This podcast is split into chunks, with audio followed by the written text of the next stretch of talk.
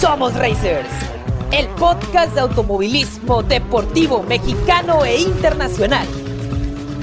Luces encendidas. Bandera verde. ¡Vámonos!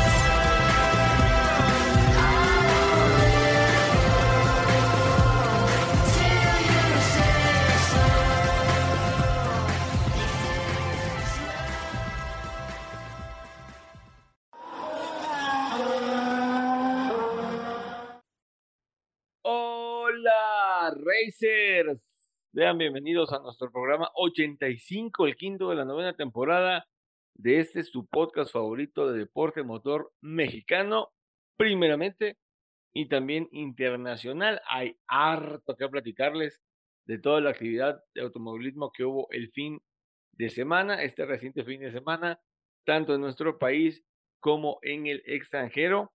Pero como hay harta tela que cortar, vámonos rapidito. Y antes quiero darle la bienvenida a mi equipo de colaboradores que me acompañan este martes. Hola Juan, bienvenido. Hola Racers, un placer estar con ustedes como cada semana y qué bueno que nos estén escuchando. Como dice Alonso, hay muchísima, muchísima información de internacional como nacional, así que muchas gracias por acompañarnos. Irina, ¿cómo estás? Bienvenida a este programa de automovilismo que nos encanta. Gracias, Alonso. Hola, chicos, Racers. Un gustazo estar otra vez otro martes aquí con ustedes.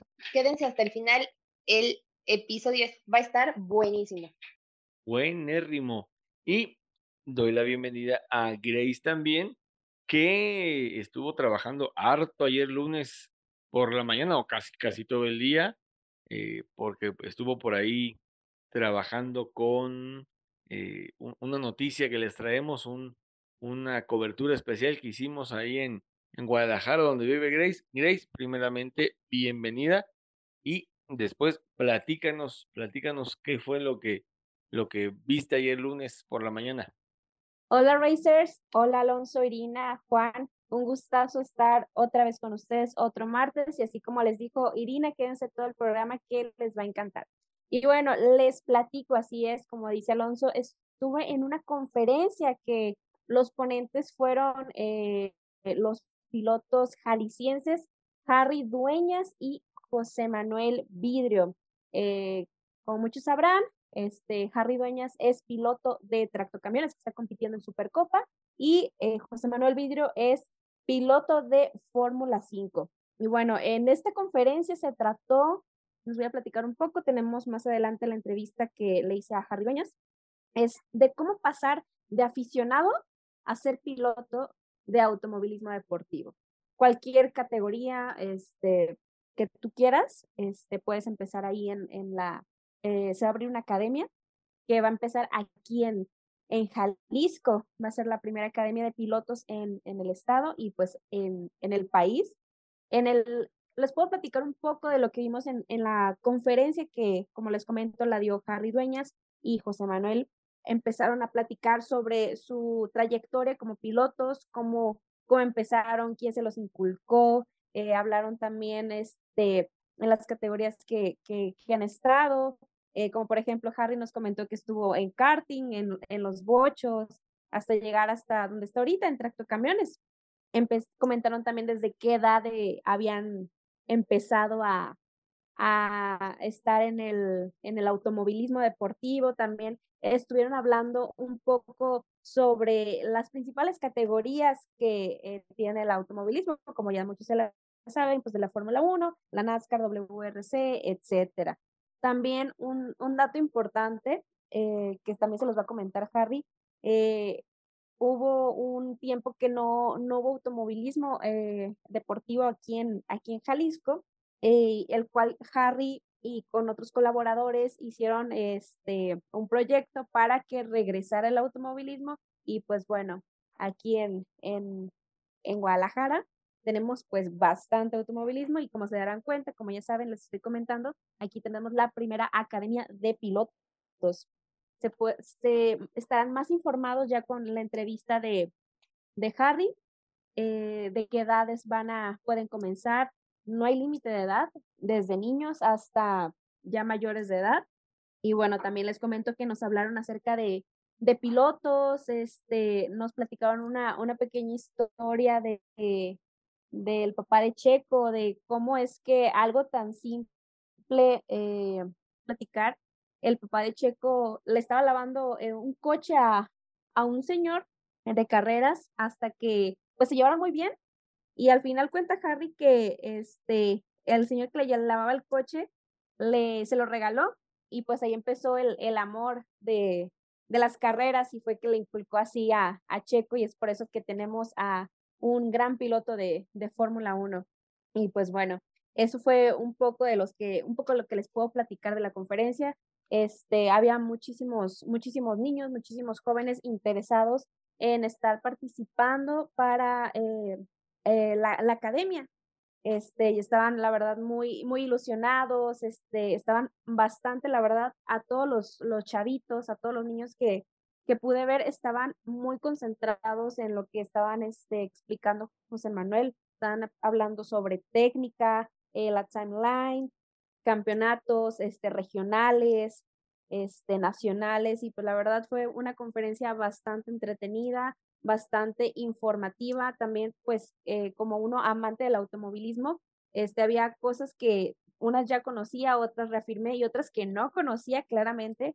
Este, la verdad eh, fue una conferencia de 10, fue por parte del gobierno de, del estado. Esta, esta academia es una academia totalmente gratuita. El, sabemos que el deporte motor es eh, bastante caro, y pues bueno, va, vamos a tener este, bueno, ustedes que los chicos que quieran estar, chicos y chicas, no hay este, que chicos, o sea, también hombres y mujeres, este, que quieran entrar, tienen la oportunidad de estar en la academia totalmente gratis. Y pues bueno, eh, aquí les tengo la entrevista con Harry Dueñas. Estamos aquí con Harry Dueñas, es la primera vez que tengo el gustazo de entrevistarlo. Un honor, Harry, ¿cómo estás? Todo bien, cuál honor. Gracias por, por hacerme la entrevista. Es súper importante en temas de automovilismo que siempre nos abran espacio. No, muchísimas gracias a ti. Pues bienvenido a Somos Racers. Quisiera saber cuáles son las expectativas que tienes para esta Academia de Pilotos que nos acaban de anunciar. Pues mira, eh, la verdad es que la expectativa real es estrechar esa brecha de el aficionado del deporte motor a que se pueda convertir en deportista. Porque el automovilismo es un, sí, es un deporte complicado, pero realmente ya iniciando el camino es muy claro y es muy sencillo empaparte de temas de deporte motor, pero ese brinco del aficionado al deportista es muy complejo por, por distintas cuestiones, ¿no? Que, que, que a veces este, uno que es piloto solo se quiere dedicar a correr y no te importa eh, si hay más participantes o no, porque los pilotos somos muy egocéntricos. Entonces, acá lo que estamos haciendo es estrechar esa brecha, poner esa ayuda para que puedan llegar más pilotos y que en vez de que seamos cinco corriendo, seamos 50 y que vuelva a suceder como lo que pasó con Checo, ¿no? Por eso la conferencia se llama Buscamos al próximo Checo que él viene de un background de automovilismo que hubo en los 70s, donde participó su papá, y obviamente su papá, al relacionarse con varias personas, pudo llevar a Checo a, la Fórmula 1. Y hoy en día se ha perdido mucho esa infraestructura de deporte en México, que es lo que ayudó en aquel entonces a que se desarrollara este, un checo, ¿no? Entonces, otra vez estamos buscando esa parte de los fundamentos del deporte para que pues, aprovechemos la, checofobia, la checomanía ahorita, porque en unos años ya no va a estar. Sí, claro. Pues nos tenemos, tenemos que aprovechar, ¿no? Que tenemos un máximo exponente en ese deporte y que ahorita hay mucho interés de la gente de sí, acercarse. Bastante. Ok, también, eh, coméntame cómo surge la idea, o más bien, de quién eh, para poner a favor el automovilismo jalisciense y nacional. Ok, bueno, eh, con respecto al proyecto que hicimos de GTR, donde renacimos el, resurgimos el automovilismo tapatío, nació pues porque habíamos muchas personas que tenemos bastante tiempo en automovilismo, que nos desesperamos de que no hubiera una propuesta de deporte en el estado. Duramos siete años sin deporte en Jalisco y pues hicimos una reunión donde salieron varios proyectos para suscitar el automovilismo, resurgirlo en Jalisco y afortunadamente eh, uno que, que propusimos Armando Guerra, Jaime Farías y yo, eh, funcionó muy bien, que fue el proyecto de GTR y por el cual nos dieron el casco de plata. Y hoy en día pues ya no estamos tan involucrados en, en la creación de campeonatos, eh, pero el campeonato sigue y los pilotos pues ya están activos y ya Ujú. es muy difícil que vuelva a frenarse porque agarró mucha inercia el, el deporte en Jalisco. Ok, mira, sabemos que es bastante temprano para pensar en esto, pero hay eh, un plan de expansión a mediano plazo referente a esta academia de pilotos, que no nada más aquí en Jalisco, en otros, este, ciudad, en otros estados de la República. Sí, eh, realmente ahorita el interés de la academia pues fue por parte del gobierno del estado. Eh, obviamente pues sabemos que, hay un partido que está detrás del de, de gobierno del estado en este momento y eh, pues obviamente ellos pues tienen sus dependencias en cada estado. Entonces normalmente los proyectos que funcionan en una zona u otra pues se las comparten, ¿no? Entonces si este proyecto de la academia funciona bien, que seguramente lo va a hacer, Sí. eh, lo van a tratar de replicar en otros estados donde el mismo partido que gobierna aquí en Jalisco este, esté gobernando. Entonces es muy probable que sí. Eh, este- en esta ocasión, pues es una academia gratuita lo que están lanzando José Manuel, eh, eh, perdón, el gobierno del estado, con ayuda de José Manuel Vidrio y Alfonso Vidrio. Este, es gratuita, pero bueno, es un deporte muy costoso, eh, es complicado. Hay los mecanismos, pero pues bueno, eh, vamos a ver hasta dónde puede crecer con, el, con la modalidad gratuita. Ok, súper bien. Bueno, ahora te pregunto, ¿cuál es la edad mínima y la edad máxima para estar perteneciendo a la academia? En la academia la edad mínima me parece es de 8 años, la máxima es 15, a- perdón, 17 años, es la máxima. De 8 a 17 años. Exacto, eso es para que puedan tener la- el beneficio de que es gratuita la academia. Pero eh, a la par los mismos instructores eh, van a tener una alternativa para las personas que sean mayores de edad, que se quieran acercar también al tema de la academia. Ok, ahora, además de las clases prácticas, ¿también va a haber clases teóricas? Sí, eh, estamos viendo el tema con el cartódromo de Oscar Casillas. Esta pista pues puede fungir como una buena base eh, para hacer las prácticas. Realmente es muy accesible los karts que tienen ahí. eh, es muy accesible, incluso es quizá más accesible que, que practicar béisbol. El tema de, de los karts de inicio. Ya después empieza a despegarse el tema de presupuestos, pero ese inicio eh, sí es sencillo de hacer y sí lo vamos a coordinar para que puedan ser prácticas también Ok, las clases. perfecto. Eh, aparte de ustedes, eh, el gobierno, eh, José Manuel, tú, Alfonso, ¿quiénes es- más están involucrados en este proyecto? Bueno, la verdad es que consciente e inconscientemente hay un respaldo de toda la comunidad del automovilismo, aunque muchos no se involucren en este tipo de, de emociones, eh, obviamente pues están de acuerdo, ¿no? Y ellos también son beneficiados de que se acerque más gente al automovilismo.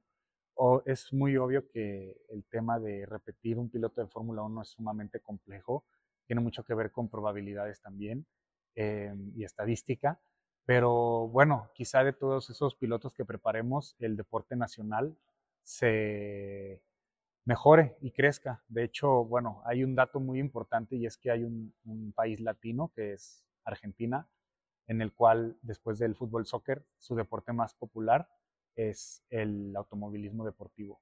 Y ese es un dato que a veces se nos sale de la jugada y pues es un deporte de los más complicados que hay en el mundo y más este, elevados en, en- en- en costos operativos Sí, claro. pero en Argentina han encontrado esa fórmula eh, que lo pueden convertir en un deporte muy popular a nivel nacional. Entonces, eh, quizá pues en algún momento en México, como lo mencionaba, al ser un país también latino, eh, podamos hacer un proyecto similar para que el deporte a nivel nacional sea grande y no necesariamente necesitemos un piloto en Fórmula 1 para disfrutarlo, ¿no? Que también Sí. podamos tener nuestra liga nacional eh, con mayor nivel, donde estén marcas involucradas y, y que la competencia sea muy buena. Ok. Bueno, también eh, coméntame cómo pueden contactarlos para que se puedan inscribir. Aparte de, de este evento, ¿qué otra forma los pueden contactar? Bueno, la academia, por medio de, de la dirección de academias deportivas, obviamente pues está el tema aquí que el gobierno del estado lo ha hecho muy bien, pero si se encuentran con la- el tema burocrático, que a veces es complicado, es muy natural pues de las instituciones, nos pueden escribir tanto a mí como a José Manuel Vidrio por Instagram para poderlos canalizar si es que no logran concretar el tema de la participación en la academia. Ok.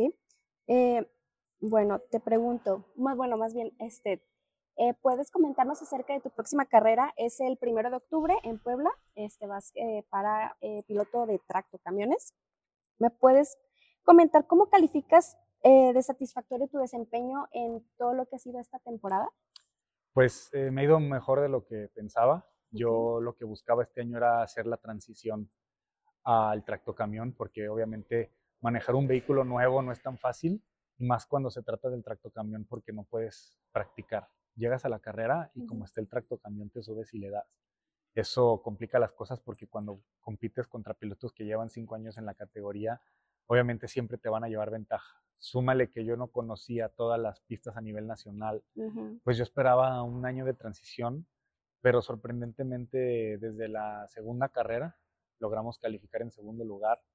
Hemos tenido muchos problemas mecánicos que nos han mermado, pero dentro de mi desempeño la verdad es que yo me he sorprendido bastante. Se lo atribuyo mucho al tema del Fórmula V, por ello yo le doy mucha importancia a ese tipo de categorías y realmente pues eh, estamos en una posición en la que podemos pelear podios y quizá eh, llevarnos alguna carrera en lo que resta del año. Ok, dime, ¿qué disfrutas más, manejar un tracto o el Fórmula V? Mira, el Fórmula V es una máquina maravillosa. Ese coche en algún momento va a terminar siendo un carro legendario de carreras por todo lo que implica el Fórmula V. Me encanta manejarlo, es increíblemente rápido, increíblemente accesible en costos, pero el tractocamión es un desafío muy grande y obviamente pues a veces también los desafíos nos llaman mucho, ¿no? Sí. El tema de que es complicado y sobre todo pues correr contra pilotos como Michel Jordain, Homero Richards y Santiago Tobar, pues obviamente te hace poner un poquito más de atención ahí, ¿no? Pero los dos los disfruto por igual, pero yo creo que hoy el desafío es el tracto camión. ¿Cuáles son tus objetivos para estas dos últimas fechas de Supercopa? Pues mira, desde que logramos ese segundo lugar en la calificación en Chihuahua, eh, pues levantamos la expectativa y realmente yo eh, quisiera ganar quizá Puebla o Mérida. El ritmo del camión, los tiempos que hemos hecho eh, denotan que lo podemos hacer. No es tan fácil, hay muchos factores que juegan, que nos han complicado. Y bueno, al final de cuentas, si no se logra ganar alguna de las dos últimas fechas, seguramente nos toca un podio porque pues vamos a apuntar alto y quizá un resultado eh, menos bueno pues, va a ser llevarnos un podio, quizá en la categoría. Bueno, Harry, te agradezco bastante por tu tiempo, tu disponibilidad y pues les deseo muchísimo éxito en lo que es la academia y también muchísimo éxito en tu próxima carrera. Ahí nos vamos a estar viendo en Puebla. Y pues referente a lo de la academia, ojalá salga pues otro gran piloto mexicano. Claro, uno o muchos más. O muchos más. Y pues gracias y un saludo a toda la gente de Somos Racers y gracias por hacer contenido para automovilismo, es muy importante también. Y bueno, ya escuchamos lo que nos dijo Harry, ahí lo tendremos este corriendo en el primero de octubre en Supercopa y no se lo pierdan los que puedan asistir a Puebla este primero de octubre o si no ahí este lo podemos ver en Fox Sports. Y bueno, ahora sí, cambiando de tema, el reciente fin de semana hubo una actividad de la Copa Noti Auto y el de Endurance Challenge en Querétaro. Pero bueno, Alonso nos trae el reporte del evento. Vamos contigo, Alonso. Copa Noti Auto.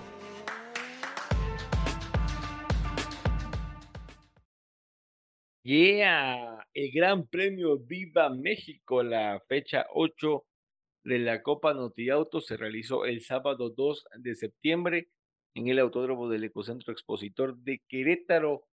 En la mañanita, bueno, lo que fue la mañana y parte del mediodía, se realizaron las prácticas y las clasificaciones de todos los seriales de Copa Auto, excepto de Vintage Pro Series, que estaba programado para participar, pero que al final, al final ya no lo hizo. Super Turismos Like, Super Turismos la Copa 1.8 y la Copa TC 2000, que son los seriales de la Copa Noti Auto, eh, tuvieron participación durante la jornada. Como les digo, las clasificaciones fueron alrededor del mediodía y ahí les van las polls por serial o por categoría.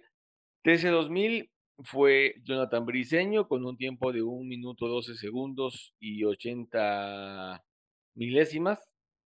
En Superturismos Like, Carlitos Márquez, que bueno, este hombrecito es rapidísimo, buenísimo y aparte eh, consigue poles y victorias, un minuto 13 segundos con 281 centésimas. En eh, Superturismos, el poleman fue eh, Javier Jiménez, perdón, Rafa Villazón, disculpen ustedes, Rafa Villazón, con un tiempo de un minuto 10 segundos y 47 milésimas en Copa 1.8. Saki Ibrahim Jr. logra un tiempo de un minuto con 11 segundos y 884 centésimas. Y también tuvo su clasificación o su quali la Fórmula 4 Nakam y ahí el poleman fue el Conejo Cantú con un minuto, un segundo y 19 milésimas. Ya entrada la tarde, más o menos como eso de la una de la tarde, eh, se realizó la primera carrera de la Copa TC 2000. Como les dijimos en el programa anterior, en esta fecha de Querétaro, como que se cambiaron, digamos, los formatos de carrera. Normalmente Copa TC 2000 tiene una sola carrera a 65, a 70 minutos, perdón, 70 minutos. Superturismos, Superturismos Like y la Copa 1.8 tienen dos carreras de 35 minutos aproximadamente en digamos, normal.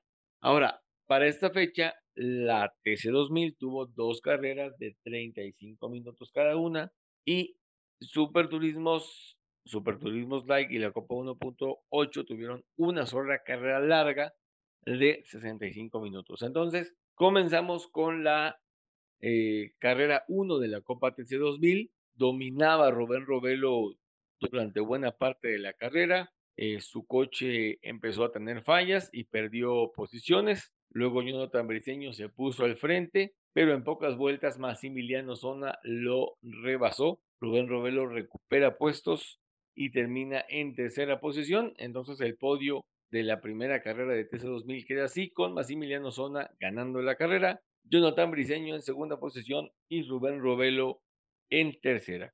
Después de los TC2000 vinieron los Superturismos Light, y aquí el ganador fue Carlitos Márquez, que como les digo, hace poles, hace vueltas rápidas y gana carreras.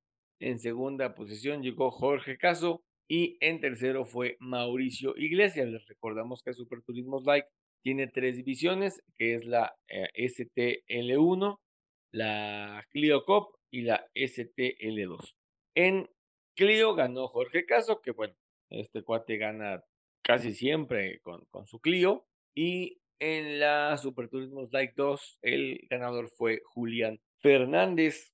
Después de estos coches que son bastante ruidosos, pero que dan un espectáculo siempre, la mayoría son Chevys y hay otros de otras marcas. Vino la primer carrera de la Fórmula 4 Nakam, una carrera muy entretenida y de muchas emociones. El 80% de la competencia estuvo dominado por Cristian Cantú, pero una falla eléctrica lo obligó a retirarse faltando tres vueltas para el final. Aquí Pedro Juan Moreno aprovechó y se puso al frente para ganar. Alex Berumen en su regreso al serial se sube al podio y Esteban El Doro Rodríguez repite tercera posición en Querétaro. Lo había hecho en la, en la fecha de mayo que también, que también cubrimos.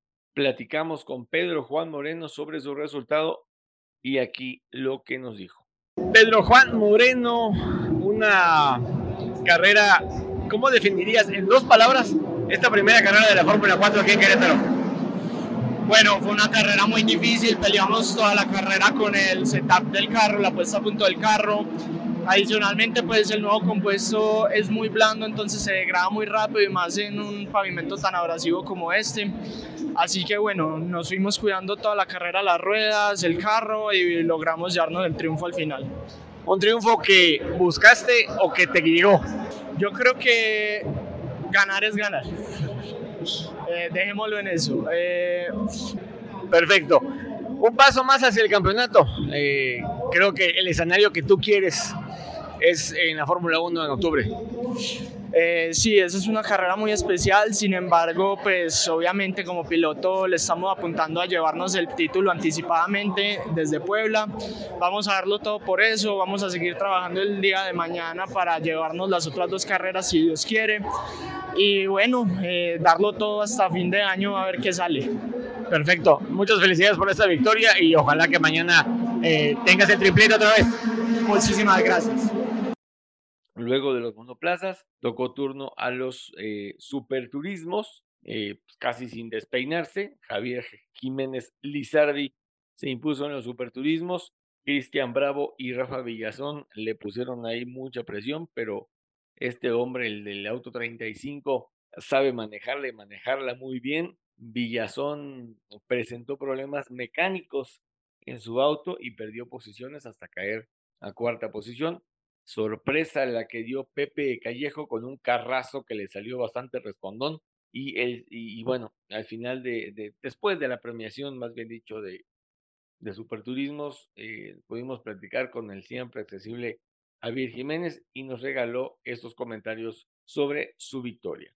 Nuestro buen amigo Javier Jiménez, una victoria más para ti esta temporada y otra vez en Querétaro. Sí, esta pista nos sienta muy bien. Es una victoria más. Te digo, la primer, la, el primer cuarto de la temporada nos fue muy complicado, pero ya después empezamos a ganar.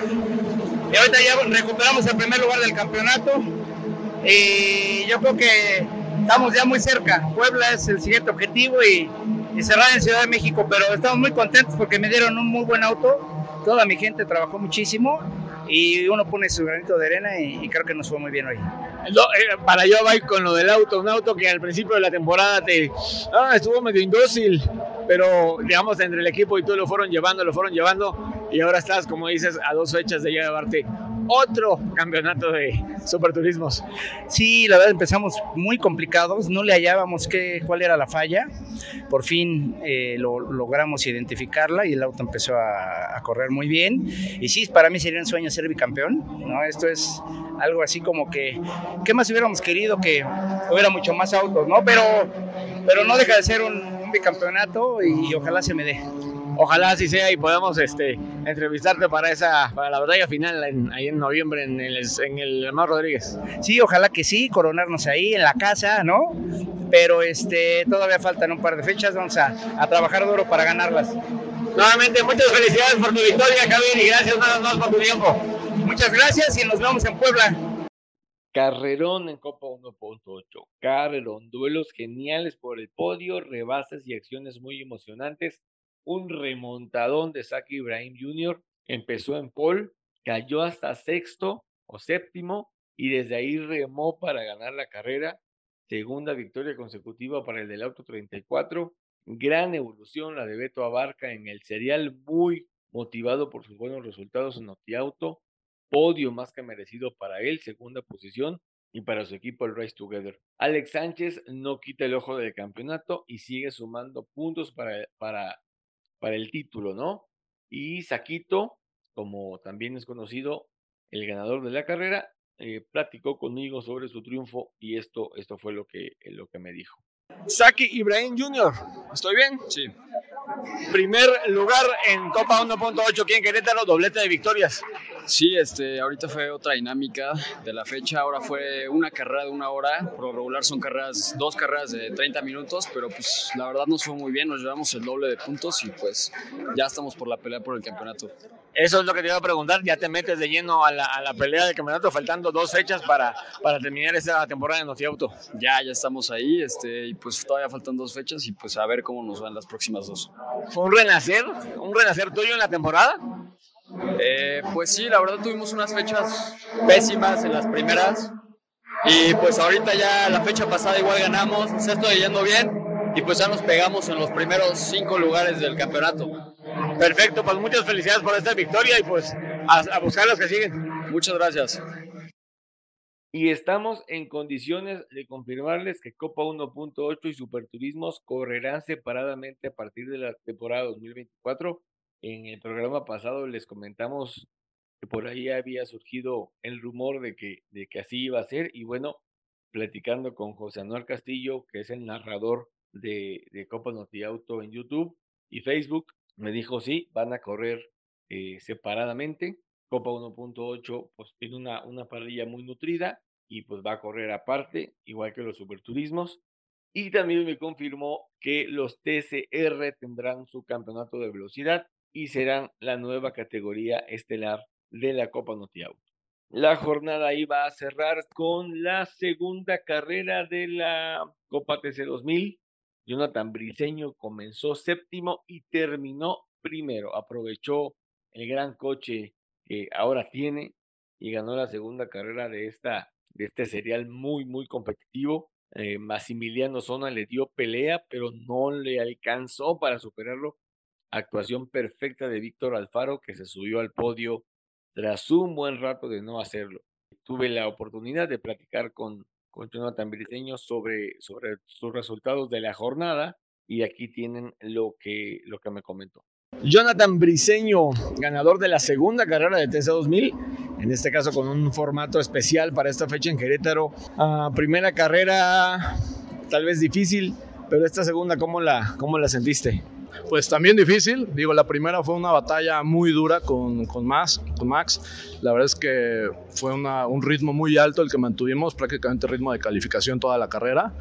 Eh, Max manejó muy bien, no cometió ningún error. Yo buscaba la manera en que cometiera un error y así puede rebasar, pero no lo cometió y no hubo manera de rebasarlo. Entonces nos, nos mantuvimos en segundo lugar y pues bueno, simplemente para asumar buenos puntos, ¿no? Y luego la segunda, pues bueno, el hecho de arrancar invertido, pues arrancamos en séptimo lugar.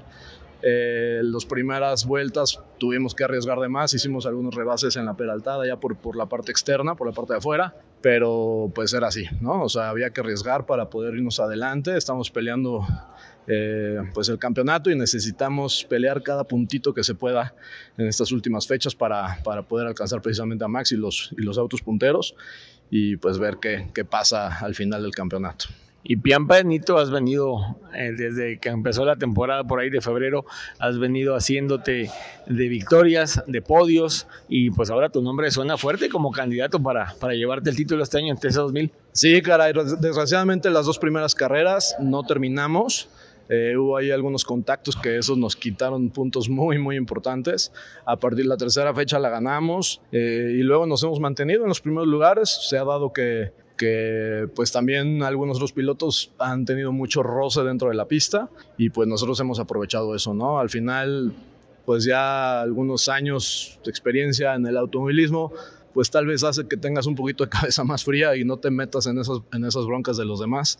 Y eso es lo que nos ha ayudado a, a, alcanzar esos primeros lugares. Y un coche que también ha venido evolucionando para bien, digamos, ese coche que te ha preparado el equipo y, y digamos, cómo ah, resumes, digamos, el, el rendimiento que, que, ha tenido tu coche durante las últimas, ¿qué? Cuatro fechas donde has venido haciendo muy buenos papeles. No, bueno, el coche sin duda está impecable, espectacular. Hemos tenido un desarrollo de tres años. Cuando me invitaron a este proyecto fue hace tres años y pues bueno, muchas frustraciones, ¿no? En los años pasados de que pues no salían las cosas como nosotros queríamos, no salían los movimientos, todo lo que hacemos en el coche no nos salía, entonces nos tardamos pues esos dos, tres años en, desarrollar este auto yo te puedo decir pues que el auto está increíble, la verdad tiene un manejo espectacular y justo eso, ¿no? Eso es lo que hace que pues que tengas la confianza también de hacer un rebase por fuera, de, de arriesgar tal vez un poquito de más. Eh, la confianza en el coche y en el trabajo de todo el equipo, pues bueno, ha sido impresionante, ¿no? Y, viene en Puebla y luego en la batalla final en la Ciudad de México, que son dos fechas clave para lo que tú aspiras. Así es. Sí, Puebla, la verdad es un autódromo que me gusta mucho, en el particular me gusta mucho, es un autódromo muy bonito, corto, algo similar aquí, ¿no? Con una curva peraltada, el parte circuito. Entonces, pues bueno, pues vamos a ver qué tal nos va por allá. Ya hemos tenido buenos resultados también. Y pues bueno, México, que pues sin duda yo creo que es la pista favorita de muchos, ¿no? Todavía no sabemos qué formato vamos a usar, pero yo espero que en cualquiera pues podamos pelear en primer lugar otra vez. Felicidades nuevamente por esta victoria, Jonathan Belceño, y que sigan los éxitos. Muchísimas gracias. Muchas gracias a todos. Gracias a Motul, a Garabatos y Fidelis por su apoyo. Eh, obviamente todo el, el equipo de, de, Asa Motors, que pues bueno, han trabajado impresionante para estar aquí. En este evento nos encontramos a Noel León, ex campeón de NASCAR Challenge, ex campeón de Fórmula 4 de los Estados Unidos, ex campeón de Fórmula Karts, ex piloto de la Red Bull Driver Academy, ex piloto de Freca, y ahora compite en la Eurofórmula Open, donde le está yendo muy, muy bien. Y pues platiqué, platiqué con él sobre lo que ha estado logrando en el viejo continente. y estas son sus palabras. Racers, hoy estamos con, un entrevistado muy especial aquí en Querétaro. Está aquí Noel León, que si no nos equivocamos, estás de líder en Eurofórmula Open, ¿va? Sí, claro, hasta ahorita estamos de, de, líder del campeonato. Quedan cuatro fines de semana, la verdad, mucho trabajo que hacer. Eh, pero pues bueno, sin duda tenemos un, muy buen coche, un muy buen paquete para ganar carreras. Eh, la última carrera no fue tan bien, pero estoy confiado y, y quiero seguir trabajando para lograr ese campeonato tu nombre está resonando fuerte en las categorías de desarrollo en Europa. Sí, pues bueno, ahorita vamos ganando el campeonato. Eh, hemos tenido muy buenas carreras. Digo, solamente la última tuvimos un percance y una falla con el motor que nos quitaron muchos puntos, pero eh, gracias a Dios tenemos una ventaja todavía eh, de 17 puntos y la verdad no hay por qué no en esta segunda parte de la temporada volver a hacer la, la ventaja. Viene en Portugal, que es una pista más o menos difícil viene Red Bull Ring. Ah, Red Bull Ring, sí, cierto. Sí, sí, sí, pues bueno, es una pista, la verdad, muy divertida. El año pasado que, que tuve la oportunidad de correr ahí me fue muy bien, entonces sé que, sé que va a ser divertido y sobre todo en este coche. Mucha suerte, Noel, y qué bueno encontrarte otra vez por acá. Así es, gracias a ti. Saludos. Ya para el domingo se realizaron las el evento denominado las cuatro horas de Querétaro.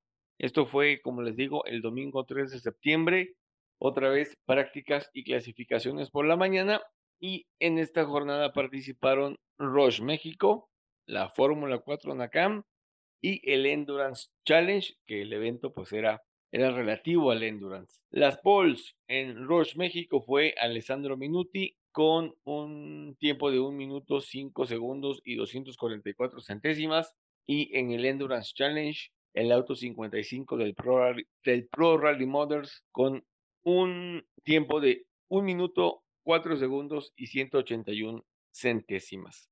Vámonos a las carreras porque la jornada abrió, la jornada de carreras abrió con, la, con el segundo hit de la Fórmula 4 NACAM y esta, esta fue una chulada, chulada de carrera. Lo de Marco Alquicira ha sido tremendo. El hombre, el hombre niño, arrancó segundo y vuelta tras vuelta le recortaba distancia a Julián Díaz, que lideró buena parte de la competencia hasta la primera bandera amarilla. La neutralización le ayudó a Marco a poner en orden su cabeza y una vez relanzada la carrera se fue a la casa de Julián, lo pasó y comenzó a alejarse, pero Alex Berumen, como les decíamos, regresó regresó a competir ahora en Querétaro. A Alex Berumen tuvo un duelo ahí con Marco Alquicira y desafortunadamente eh, se tocaron los dos, por ahí salió volando el coche de, de Alex Berumen, milagrosamente el coche de Marco no sufrió daño alguno y bueno, eh, continuaron, continuó su, su carrera Marco, pero ahora tenía la presión tanto de Julián Díaz como de Cristian el, el conejo el conejo Cantú y bueno, tras el reinicio Conejo pasó a Julián, o sea, Cristian Cantú pasó a Julián y se fue al ataque de Marco que por cierto empezaba su cátedra de defensa.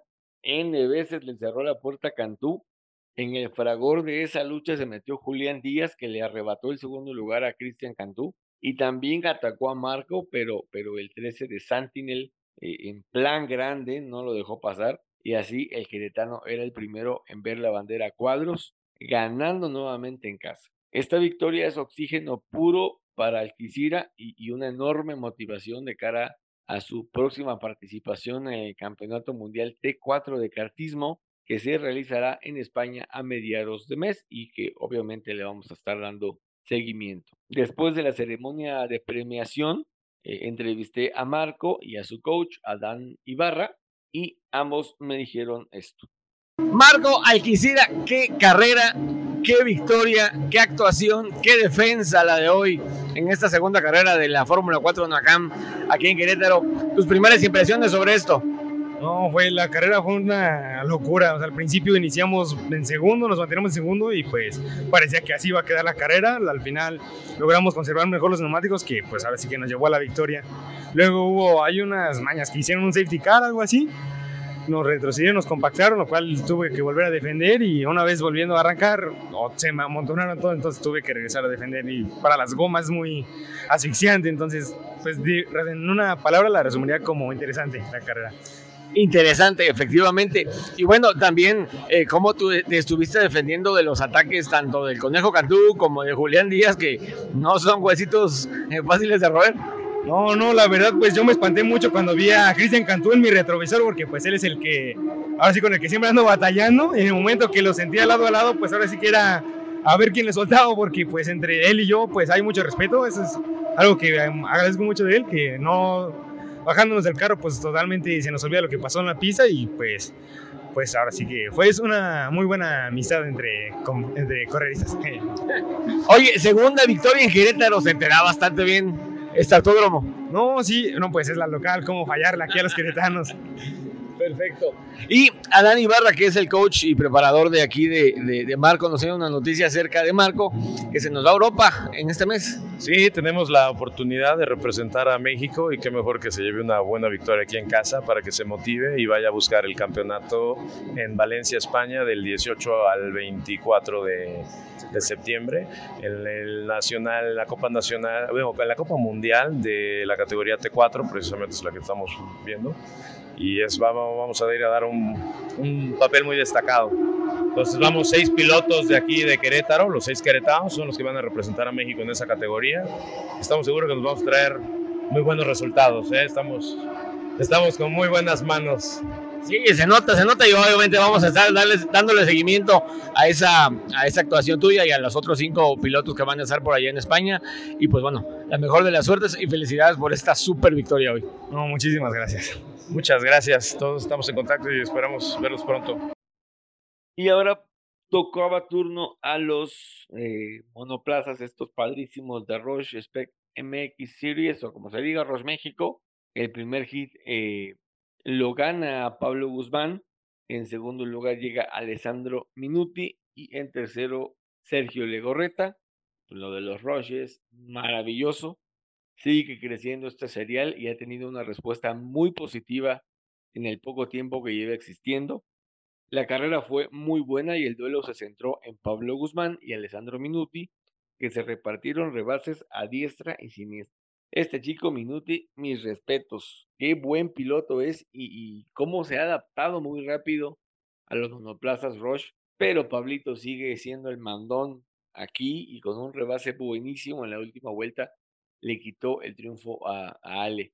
El señor Consistencia, don Sergio Legorreta, se sube una vez más al podio gracias al gran manejo que tiene y al desempeño de su auto 23 que varias alegrías le ha dado esta temporada. Por cierto, amaneció el lunes como, como eh, sublíder de Roche MX, ahí el buen Sergio Legorreta.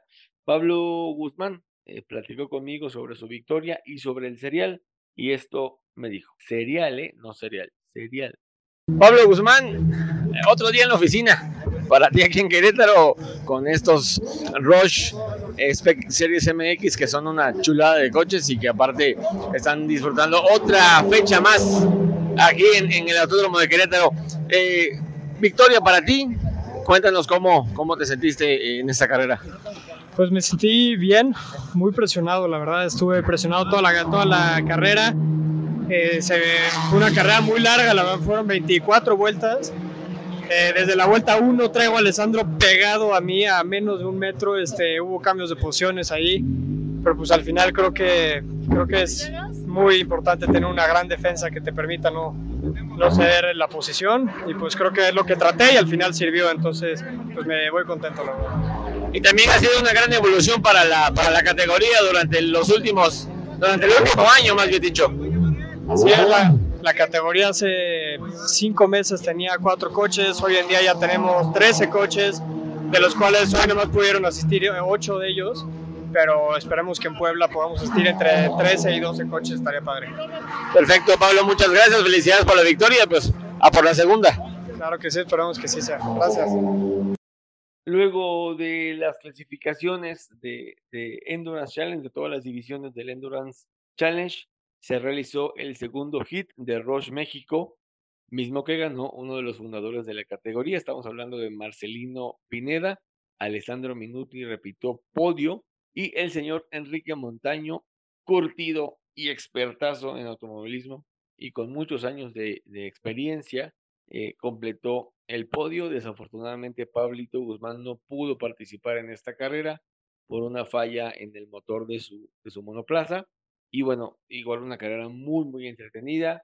Un duelito ahí entre Marcelino Pineda y Alessandro Minuti, pero la experiencia de Marcelino se impuso y pues prácticamente como Max Verstappen, por varios segundos de ventaja, ganó, ganó esta, esta carrera. Pausita de pocos minutos y nos vamos al tercer hit de la Fórmula 4 Macao. Recordemos que en cada fecha esta categoría, la única categoría mexicana de monoplazas avalada por la FIA, insisto, tuvo su tercer hit, una importantísima victoria para el Conejo Cantú. El coahuilense aún tiene chances de, de campeonar. Con su segundo sitio, el colombiano Pedro Juan Moreno es más líder que nunca de la categoría y Alex Berumen regresó por la puerta grande con su doble podio en Querétaro. Y bueno, platiqué con Cristian Cantú y luego con Alex Berumen sobre lo que lograron el domingo en el Ecocentro y esto me comentaron. Cristian Cantú, qué importante victoria para ti aquí en el Autódromo de Querétaro. Vuelves a ganar desde aquella fecha en mayo. Y bueno, ¿cuáles son tus sensaciones, tus primeras impresiones acerca de esta muy buena victoria e importante también para el campeonato? Este, pues bueno, muy contentos primero por, por, la, por el triunfo. Estamos ahora sí que listos para hacer lo mismo y repetirlo, pero más veces en la próxima fecha, que va a ser en Puebla. Entonces, este, pues sí, ya hacía falta este, un, un triunfo y este no, no va a ser el último, vienen muchísimos más y este pues vamos a seguir empujando más. Todavía el coche no quedó al 100% entonces esperamos este ponerlo al 100 para todavía sacar un poco más de distancia. Parecía que te ibas con las manos vacías hoy pero bueno rescataste esta esta victoria en la tercera carrera y bueno, danos, danos otra vez este, eh, pues, tus sensaciones eh, en la recta final de la, de la temporada. Este, pues bueno, vamos a seguir luchando, esto no se acaba hasta que se acaba, ahora sí que vamos a, a seguir ahí, hasta que esto no, no, se acabe, vamos a seguir luchando, luchando y este, pues bueno, vamos a darle a cada vez mejor y vamos a, a seguir mejorando siempre. Gracias, felicidades. Gracias. Alex Berumen, sacaste una muy buena eh, partida ese domingo, entre sábado y domingo, aquí en el Autódromo de Querétaro, después de un rato de sin competir. ¿Cuáles son tus sensaciones después de este doble podio aquí en, aquí en el Autódromo del Ecocentro? Sí, claro, digo, también al final un poco frustrado porque pudieron haber sido tres con incluso una victoria, pero, pero bueno, al final satisfechos, este, una manera muy surreal de regresar y creo que eso no, nomás nos impulsa para el futuro. Perfecto, faltan, faltan dos fechas, esperamos que te podamos ver participar y creo que así va a ser y a cerrar con todo, ¿no? Exactamente, aquí me van a ver. Perfecto, felicidades por este doble podio y gracias. Gracias.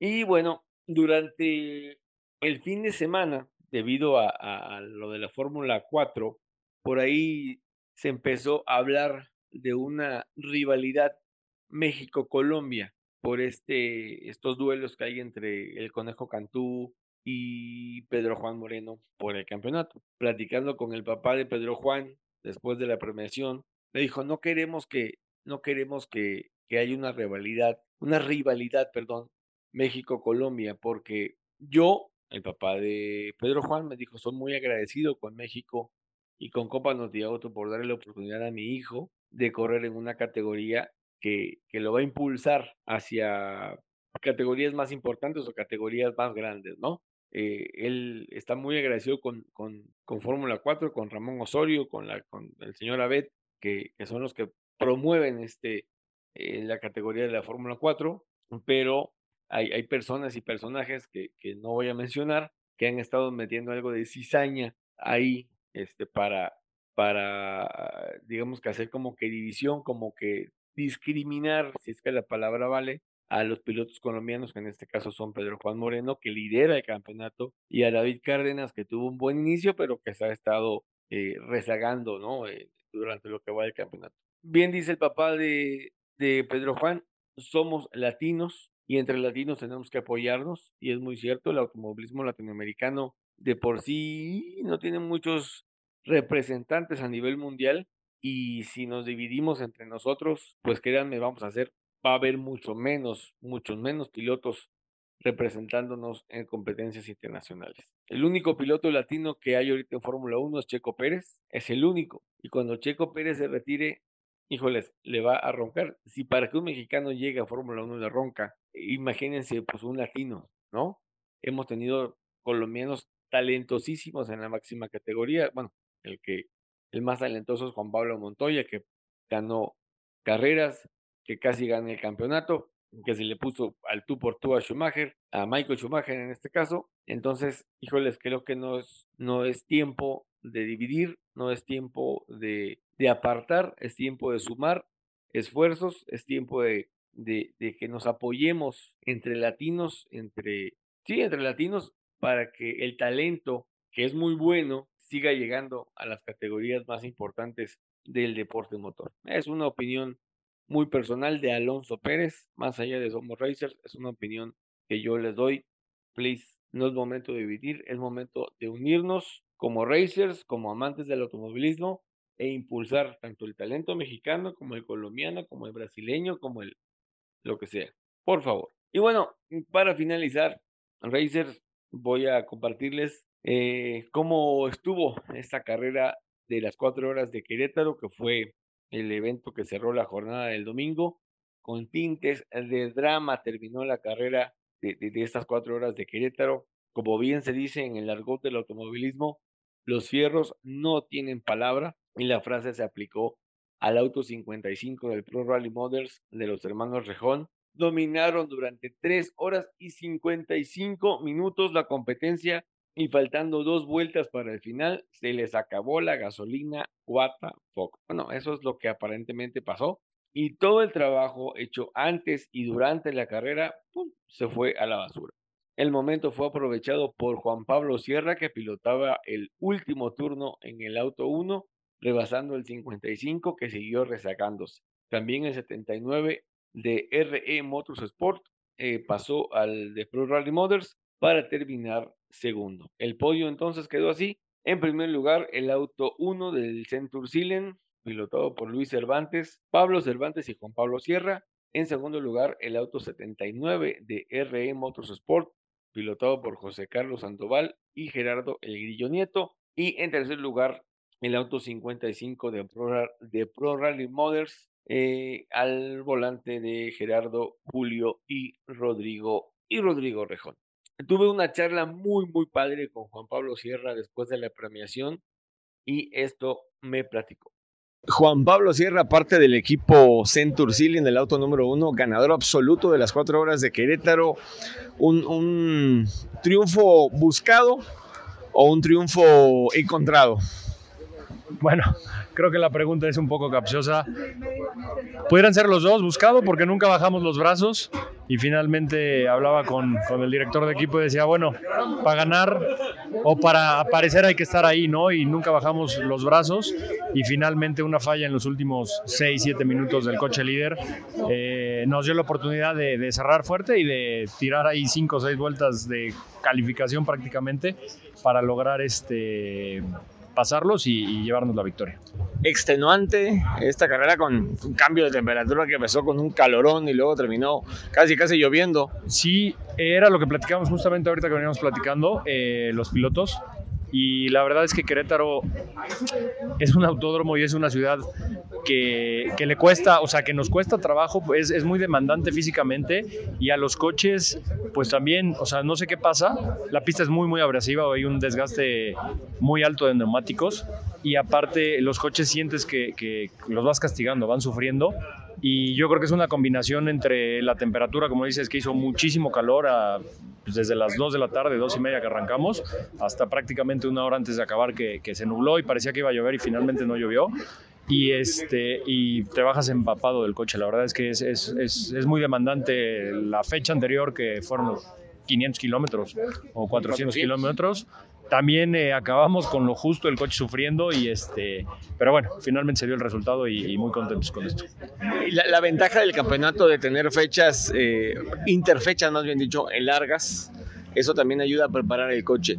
Vienen dos fechas importantes, que es casi casi una carrera en casa en Puebla, y luego las 24 horas, que es la, joya de la corona de la resistencia mexicana, eh, apretar duro, ¿no? Para llegar y, arrebatar ahí algún título. Sí, de hecho, bueno, el año pasado tuvimos la fortuna de quedar campeones y este año con esta victoria se aprieta el campeonato. Eh, no sé cómo esté la tabla, pero estamos por ahí primero, segundo. Hay tres coches muy, muy, muy pegaditos. Y como lo comentas, viene Puebla, que es una carrera prácticamente sprint. Eh, y de ahí las 24 horas de México, que el año pasado tuvimos la fortuna de ganarla. Y este año queremos repetir. Digo, es complicado, hay más coches. Eh, el nivel, la verdad es que está subiendo bastante. Y yo creo que vamos a arrancar sobre unos 15 TCRs para las 24 horas, que eso pues ya, ya pinta y se ve bastante, bastante bien en, en parrilla. Sí, pinta bien y pinta de que, bueno, eh, por ahí se está hablando de que la próxima temporada van a correr ya como velocidad y que van a seguir corriendo resistencia.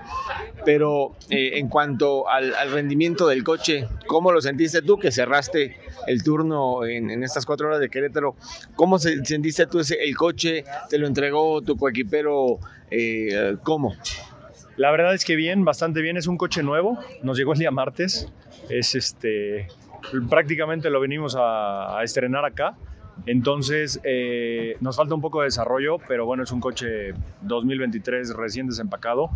Eh, la verdad es que no, no tuvo ningún problema lo, en, lo, más mínimo pero eh, teníamos la versión anterior, digamos que esta es la evolución, es un coche un poco más rápido, hace todo un poco mejor, esa es la realidad, o sea, da vuelta más, frena un poco más, de hecho el freno con esta rueda, que es una rueda radial de calle, eh, es, es, bastante buena, o sea, digamos que de las de calle es lo más cercano a un slick, pero no lo es, y la capacidad de los frenos es tan grande que bloquea fácilmente. Entonces eh, hay que medirle ahí y ajustar brake balance y presiones de frenado para, para, tratar de no hacerlo, pero finalmente son de las, de las cosas que hay, que hay que ir adaptando poco a poco y desarrollando el coche para, pues, para sentirse más cómodo, que finalmente es, es un coche que anda bastante, bastante rápido, o sea, sí te exige un nivel de concentración y de, y de manejo bastante, bastante importante.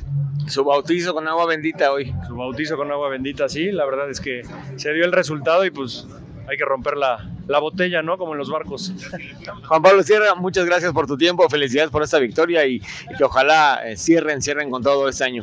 Muchas gracias y saludos a Somos Racers, este, síganlos y por ahí nos estamos viendo.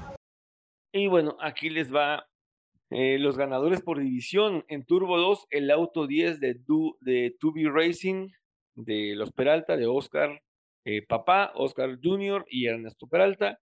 En Turbo 3, el auto 60 de NLRT GTS, Dios mío, ah, pilotado por Michael Paul y Jake Amsler. Copa 1.8, el auto 7 de Tornado Racing, al mando de Arturo Aldana y Raimundo Paz.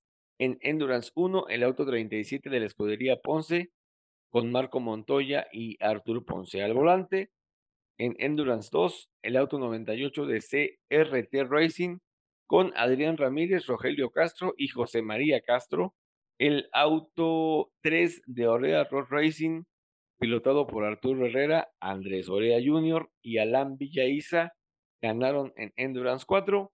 Y el Mier Racing Team con su auto 20, pilotado por Manuel y Héctor Mier, se llevaron la Endurance 5. Las próximas fechas, Noti Auto, el Gran Premio Diego Dues en Puebla, el sábado 7 de octubre, la Fórmula 4 NACAM.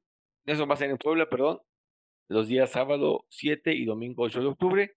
Y el Endurance Challenge con los 500 kilómetros aristos, igual en el Autódromo Miguel Eabet, el domingo 8 de octubre. Quiero agradecer una vez más a Carlos Herrera, que es el jefe de prensa de la Copa Auto, por la oportunidad que nos dio de cubrir el evento. También a Ramón Osorio y a todo el equipo de la Copa Auto por las facilidades que nos otorgaron. NASCAR México.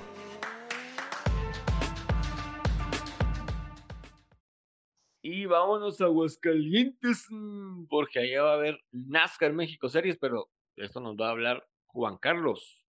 La penúltima fecha de la temporada regular de NASCAR México Series se disputará este fin de semana en uno de los óvalos más desafiantes que tiene el automovilismo nacional.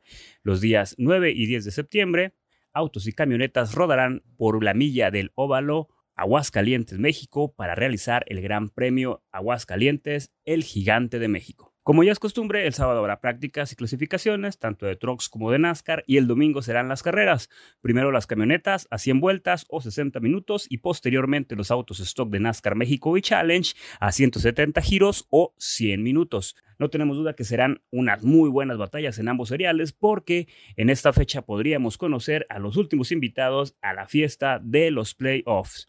Y hablando de playoffs, les decimos quiénes ya están clasificados y quiénes aún tienen chance de meterse.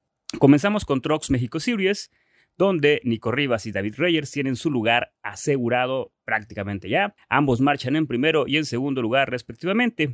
Aquí son cinco los pilotos con posibilidades de disputar la fase final de la temporada en Puebla y la Ciudad de México. Y estos son Rodrigo Maggio, Diego Ortiz, Mateo Girón, Alonso Salinas y Esteban Rodríguez. Rodríguez y Diego necesitan ganar en Aguascalientes para pasar sin riesgo alguno. Mateo de triunfar en el en el óvalo de Aguascalientes, pues bueno, mete un pie básicamente en los playoffs, así como Alonso y Esteban, si también obtienen la victoria, claro, y uno de estos tres sellaría su clasificación si gana o, o obtiene un podio en la siguiente fecha, que va a ser en Chihuahua. Pasamos ahora a Challenge, donde el líder sigue siendo Alex de Alba, que por cierto correrá el resto de la temporada con Alessandro Racing. El Potosino tiene 270 puntos y ya tiene su lugar asegurado en los playoffs. Solamente él en este momento es el único que está clasificado. Rodrigo Rejón es segundo con 213 puntos y está obligado a ganar en tierras hidrocálidas para estar en la fase final, pero le sigue Giancarlo Becchi, ah, en un tercer lugar que en la tabla con 208. El de Restonic solo tiene una victoria en la temporada y necesita ganar o hacer un podio en Aguascalientes y Chihuahua para asegurar su lugar. Pero ese lugar también lo quiere Eloy Sebastián López, quien marcha cuarto con 205 puntos y pues es el comodín hasta el momento. Por eso les decimos que la fecha 9 es clave para quienes, eh, para todos aquellos que tienen chance de clasificar. En la mayor eh, de NASCAR, pues la cosa está ahora sí que arde.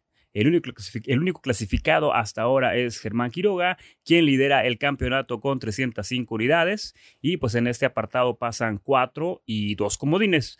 Rubén García Mateos está en esta segunda posición con 299 puntos y en Aguascalientes solo necesita subirse al podio para asegurar su clasificación. Lo mismo que Salvador de Alba, que tiene 292 puntos. Y bueno, el último boleto se lo van a disputar, eh, se lo pueden disputar Andrés Pérez de Lara, Javi Razo y Jay Cosío. Estos últimos dos son comodines porque tienen una victoria en la temporada, pero también podrían meterse a la lista Santiago Tobar, Max Gutiérrez y Enrique Vaca si ganan alguno de ellos en el óvalo de Aguascalientes o en el Dorado a finales de este mes.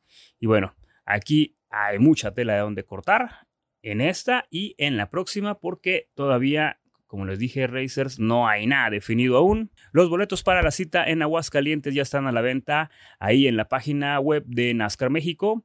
Ahí entran y los dirige al sitio de la boletera. La entrada general tiene un costo de 175 pesos. Recuerden llevar sombrilla y mucho bloqueador solar porque ese balón no tiene área de sombra. Ya si quieren estar más cómodos, tener una mejor vista y servicio de alimentos y bebidas ilimitados, pueden adquirir un Hospitality para niños mayores de 4 años el costo es de 1.392 pesos y para adulto es de 3.016 pesos. Como siempre, los invitamos a ir al autódromo eh, en las carreras. Bueno, se ve mucho mejor ahí y se los decimos por, por experiencia. Estamos gestionando eh, cubrir el evento presencialmente para tenerles toda la información, resultados y pormenores del Gran Premio de Aguascalientes de NASCAR México Series. Así que, changuitos, esperemos poder estar ahí y traerles de viva fuente todo lo que sirvió o todo lo que se va a vivir en esta fecha de NASCAR México.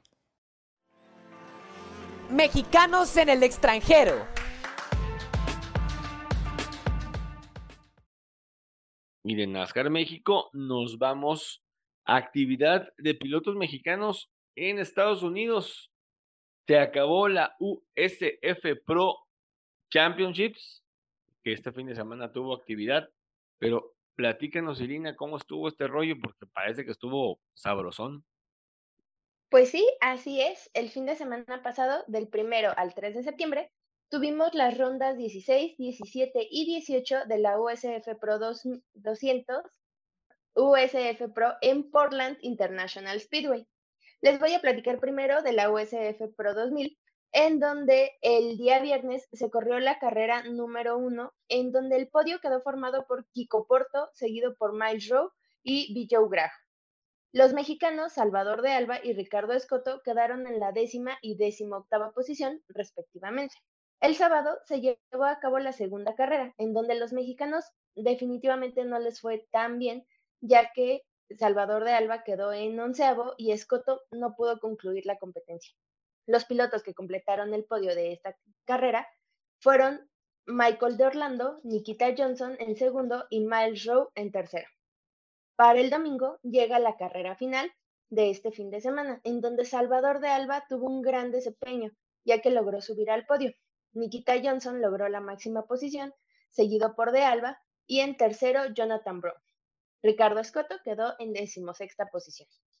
Y la tabla general final de esta temporada quedó de la siguiente manera.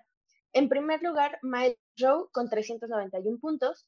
En segundo lugar, Kiko Porto con 327. Y Salvador de Alba en tercer lugar con 291 puntos. Ricardo Escoto quedó en decimotercera posición con 153 puntos. Y ahora nos vamos a la USF Pro, donde también se celebraron las tres carreras finales de esta temporada. En la carrera 1 celebrada el viernes, tuvimos el podio conformado por Jacob Douglas, Eva Goras Papasabas y Simon Sykes. Jorge García Arce, nuestro piloto mexicano, terminó en la posición número 17. En la carrera 2 del sábado, Jacob Douglas hizo doblete de victoria, seguido por Sykes y Johnson. García Arce terminó en sexta posición. Y el domingo, en la carrera final, Simon Sykes no permitió que Douglas hiciera triplete este fin de semana y se llevó la máxima posición del podio, seguido por Douglas en segundo y Sam Corey en tercero. El mexicano Jorge García Arce terminó en la posición número 14. Y ahora la tabla general de esta categoría quedó de la siguiente manera. En primer lugar, Simon Sykes con 447 puntos. En segundo lugar, Nikita Johnson con 344 y en tercer lugar, Lochi Hughes con 335. Nuestro piloto mexicano Jorge García Arce terminó en la octava posición con 212 puntos. perdón, Irina, perdón, perdón por la interrupción. Nada más, Miles Rowe termina como campeón de USF Pro 2000, ¿va? Así es. Y, en, la USF Pro, Simon Sykes, exactamente. En la USF 2000. En la 2000, Miles Rowe. A ver, es que está USF Pro 2000. 2000, ajá. Miles Rowe. Miles Rowe, ajá. USF 2000. Pro. Ay, bueno. El chiste es que Simon Sykes ganó esa, ¿no? Simon Sykes y Miles Rowe, exactamente. fueron los campeones de este año y gran tercer lugar el de Salvador de Alba eh, general, que la neta tuvo un muy buen año y, terminó en el top 3. Sí, la verdad es que sí. Estuvo en, el top 3. Exactamente. Entonces. Eh, y bueno, a Jorge García Arcen tampoco lo fue tan mal, terminó en el top 10. Entonces, un, un, octavo lugar creo que estuvo bastante bien porque, pues sí, también fue una buena temporada para él. Sí, la, verdad que sí, es eh, dicho sea de paso, Salvador de Alba y Jorge García Arce son coequiperos en Supercopa en el auto 1 del Sidra Laga. Y pues ahí están, ahí están los jaliscienses dando la nota en, en, esta escalinata hacia, hacia indicar. Yo honestamente sí veo a Salvador de Alba en indicar muy pronto y espero que así sea. Y pues nada, eh, muy, muy buena jornada, muy buena jornada y muy buena temporada para los mexicanos. Ricardo Escoto en su temporada de debut tuvo una victoria en Indianápolis, ahí nomás, y terminó también en, en una muy buena eh, posición para hacer su, su año de debut, ganar en Indianápolis y terminar en el top 15, la neta, de muy plausible. Ahora sí, que sigue, por favor, Irina. Claro que sí. Entonces, pues ya que estamos hablando de la indie, nos vamos a brincar a esta categoría tan entretenida, pero Grace nos va a contar qué pasó el fin de semana. IndyCar.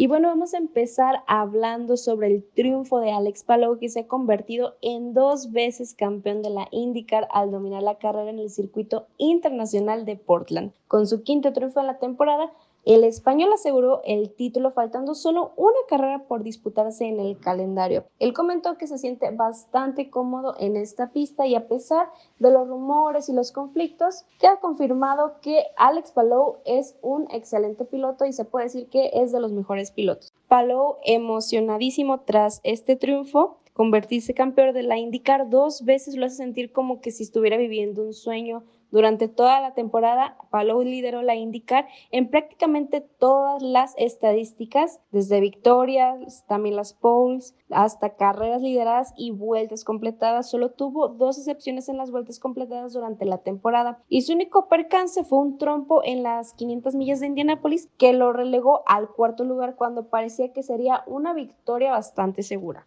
Y bueno, durante la carrera, Palou lideró 69 de las 110 vueltas, logrando así una victoria contundente con más de 5 segundos de ventaja sobre Rosenbix, quien terminó en el segundo puesto, mientras que Dixon, el seis veces campeón de la Indy, finalizó tercero por tercera vez consecutiva en Portland. Dixon elogió a su compañero Palou, reconociendo que fue bastante rápido y que lo hizo todo excelente. Destacó su talento y su espíritu competitivo. El español se convierte en eh, campeón de la Indy con Chip Ganassi Racing, que serían ya 15 veces con el equipo en una dominante actuación en el circuito internacional de Portland. Con su quinto triunfo de la temporada, Palou aseguró el título antes de su última carrera. Vamos a hablar un poquito de lo que pasó este fin de semana en Portland. El Poleman Reja lideró los 27 coches que salieron a la pista por delante de sus compañeros McLaughlin y Herta. Palou subió al tercer puesto desde el quinto de la parrilla, mientras que su rival por el título, Dixon, cayó al quinto tras tocar, tras tocar la parte tercera de Herta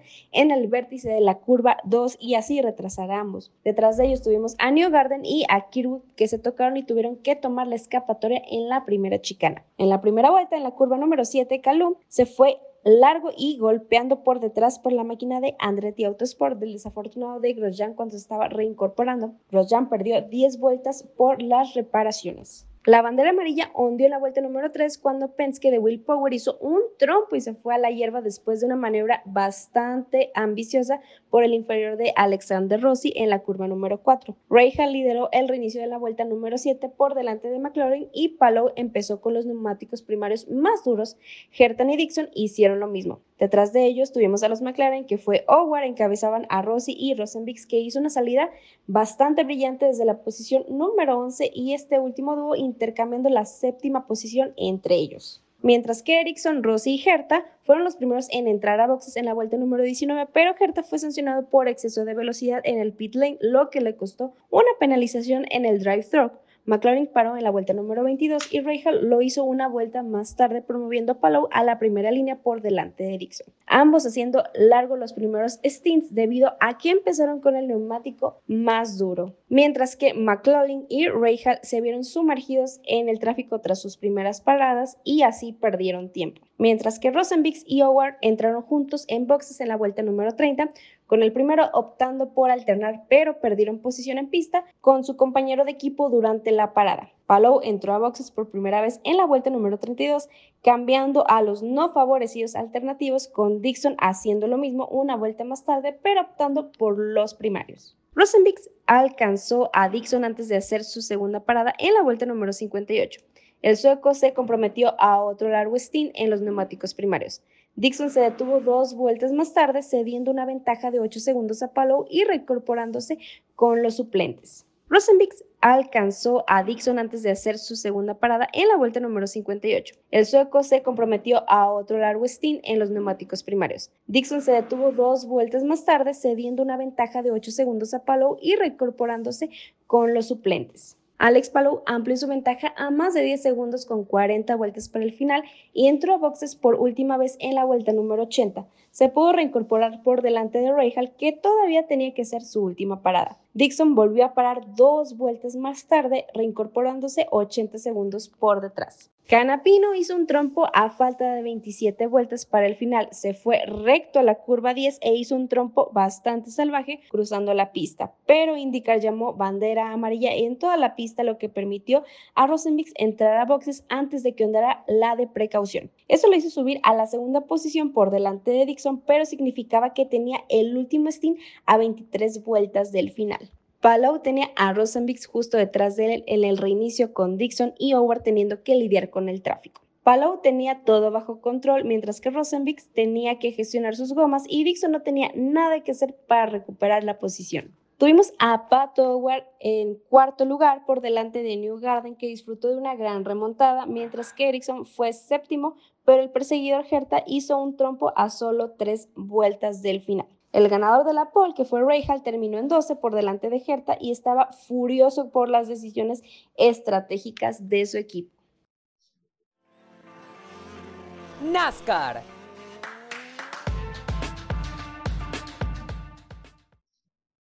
Y bueno, ahora vamos con Juan Carlos para que nos platique un poco de lo que se vivió en NASCAR Cup Series. Así es, Racers, tenemos información de la NASCAR Cup Series el serial de Estados Unidos ya entró en su fase de playoffs y tenemos ya al primer clasificado para la ronda de los, de los primeros 12 y fue nada más y nada menos que el campeón de la NASCAR Cup Series 2021, Kyle Larson, quien se llevó la Cookout Southern 500 de, en Darlington, en la famosa Dama de Negro.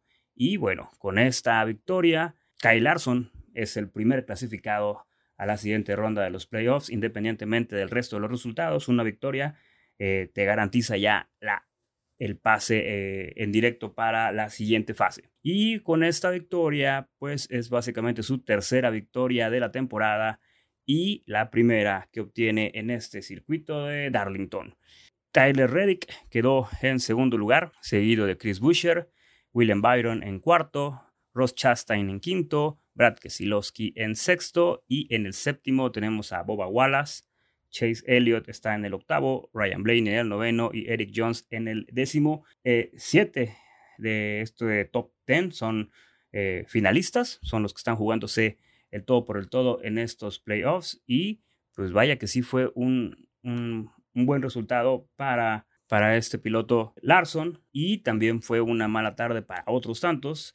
Y ponemos el ejemplo de Denny Hamlin, quien realmente parecía que tenía todo para tener la victoria, dominó las dos primeras etapas, lideró 177 vueltas y bueno, eh, tuvo ahí una confusión. Eh, después de su salida en boxes pensó que tenía una rueda suelta, volvió a entrar otra vez en la vuelta 274 y ese error lo dejó básicamente ya en el puesto número 30, a una vuelta de líder, una vuelta atrás, atascado en el tráfico y un accidente todavía que lo, que, en el que se vio atascado otra vez ahí Denny Hamlin en la vuelta 331 y después de, tener todo, de liderar básicamente la primera etapa y la segunda etapa ganando esas dos, eh, finalizó en el puesto número 25, una vuelta atrás del ganador y eh, bueno, una noche pésima para Denny Hamlin que tenía todo, todo para ganar. ¿Cómo están los resultados de los playoffs en estos momentos? Bueno, vamos a lo que es la tabla general, o al menos la tabla general es, un poquito diferente. En primer lugar, ahorita está Kyle Larson de... Si nos vamos por puntos, William Byron estaría en primer lugar y Kyle Larson estaría en segundo pero eh, la victoria lo pone como clasificados o en el ranking de clasificados de los playoffs está Kyle Larson, quien ya aseguró su primera victoria. Eh, William Byron está en segundo lugar. Tyler Reddick está en tercero. Chris Buescher está en cuarto. Denny Hamlin se colocó a pesar de toda esta mala noche en el quinto lugar. Martin Truex Jr. sigue en sexto. Kyle Busch en séptimo. Brad Keselowski está en el octavo lugar. Ryan Blaney en noveno. Ross Chastain está en el décimo lugar, seguido de Joey Logano en el onceavo y Christopher Bell en el doceavo. Si los playoffs terminaran justo ahorita, esos serían los 12 participantes, los 12 pilotos que estarían en la segunda ronda. ¿Y quiénes están en riesgo de eliminación? Pues está Boba Wallace, quien se encuentra en el lugar número 13, Kevin Harvick en el lugar número 14, Ricky Stenhouse Jr. en el lugar número 15 y Michael McDowell, quien sigue en el lugar número 16. Estas cuatro, estos cuatro pilotos serían los eliminados de esta ronda, pero bueno, esto todavía no se acaba. Es la primera carrera de tres en esta ronda de los 16 en los playoffs y la siguiente fecha es el 10 de septiembre en el Hollywood Casino 400. Esto va a ser en el Speedway de Kansas y ahí tendremos probablemente otro ganador, otros resultados, la tabla se va a mover y vamos viendo cómo se van perfilando. La tercera ronda es el 16 de septiembre para las Pass Pro Shop Night Race en Bristol y bueno, ahí se va a cerrar esta primera fase. Esperemos, la verdad, no, en lo personal, creo que mi favorito vendría siendo Kyle Larson, eh, otro, otro piloto que me parece que tiene muchas posibilidades o que se ve que está en una racha muy muy buena es Chris Buescher. La pelea está apretada como siempre en los playoffs. Eh, aquí lo más importante o, lo que marca mucho es eh, qué tanto te puedes equivocar.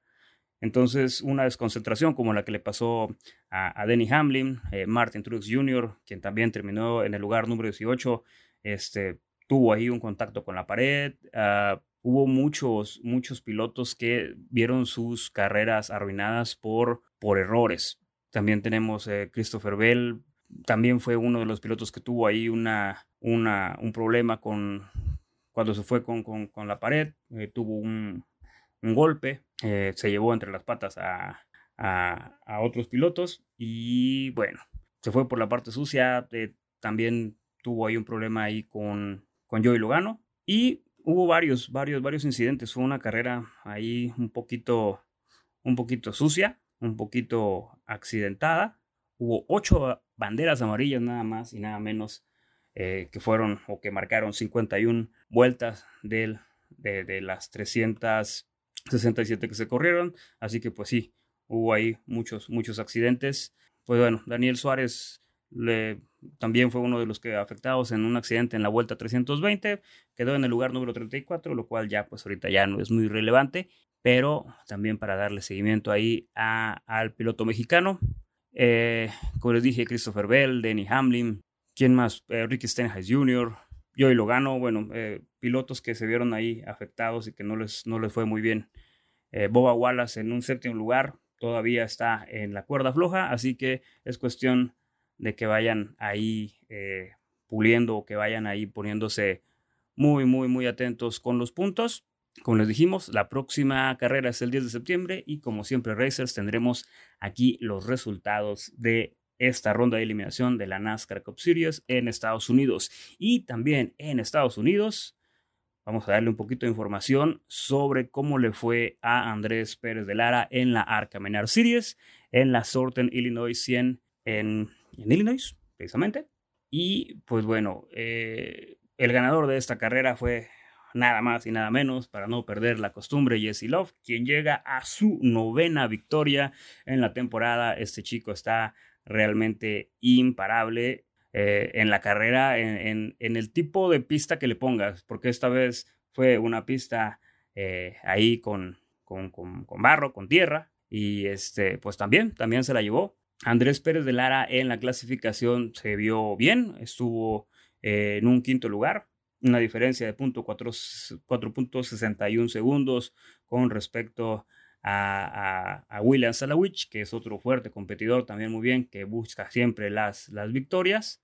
Y ya en carrera, pues bueno, en carrera se pudo ganar una posición más, quedando en un muy buen cuarto lugar a un minuto punto 486 de Jesse Love, quien se volvió a llevar una vez más esta competición de Arca Menor Series.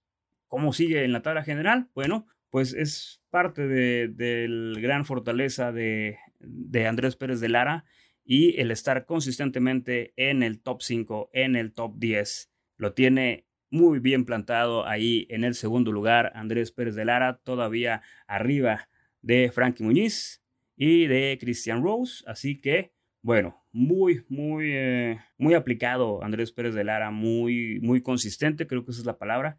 Y si bien no ha tenido victorias, es una diferencia abismal contra las nueve que tiene Jesse Love. Los puntos son los que cuentan, el rendimiento, carrera a carrera es lo que cuenta y es un orgullo ver en la tabla de posiciones porque básicamente de todos los ah, que son 106 pilotos que están en las distintas categorías de, de la Arca Minar o que han participado ah, o que están en, cualquiera de las dos secciones de Arca Minar, eh, está Jesse Love con la bandera de Estados Unidos, después está Andrés Pérez de Lara y no vuelves a encontrar una bandera diferente hasta los canadienses, este, Amber Balkine con el número 44, eh, Jason White el número 47. De ahí en fuera otro ah, canadiense que es David Smith en el lugar 88, un japonés llamado Takuma Koga en el lugar 94 y Miguel Gómez en el lugar 105 con la, con la bandera de Portugal. Y bueno, ver ahí a un mexicano en el top 5,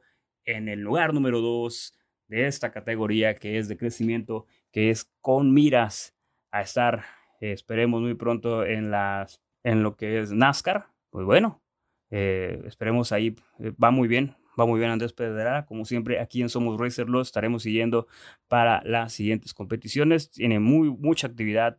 Este, tanto en NASCAR México como en la Arca Menar Series. Y pues bueno, vamos a ver cómo le va, cómo va evolucionando este joven talento que de entrada pues va, va muy bien posicionado. La próxima carrera va a ser el 8 de septiembre en, en el Kansas Speedway para la Sioux Chief Fast Track 150 y como siempre Racer pues también les estaremos informando de con los resultados sobre la Arca Menar Series y de cómo va nuestro piloto Andrés Pérez de Lara en su camino a la NASCAR Cup, a la grande de Estados Unidos. Así que sigan los Racers y seguimos.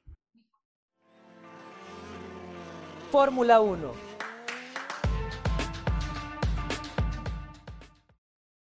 Y ahora, estimados racers, vamos a hablar, no vamos a hablar, vamos a, analizar lo que pasó en el Gran Premio de Italia de Fórmula 1 del reciente fin de semana. Y no sé ustedes, pero creo que aunque haya ganado Max Verstappen su décimo Gran Premio consecutivo, el protagonista del fin de semana se llama Carlos Sainz Vázquez de Castro. El español creo que le devolvió a los tifosi un poquito de esa fe que no a todos perdieron en Ferrari, pero sí la mayoría con, con todas estas actuaciones que ha tenido Ferrari durante los últimos dos años, tres años.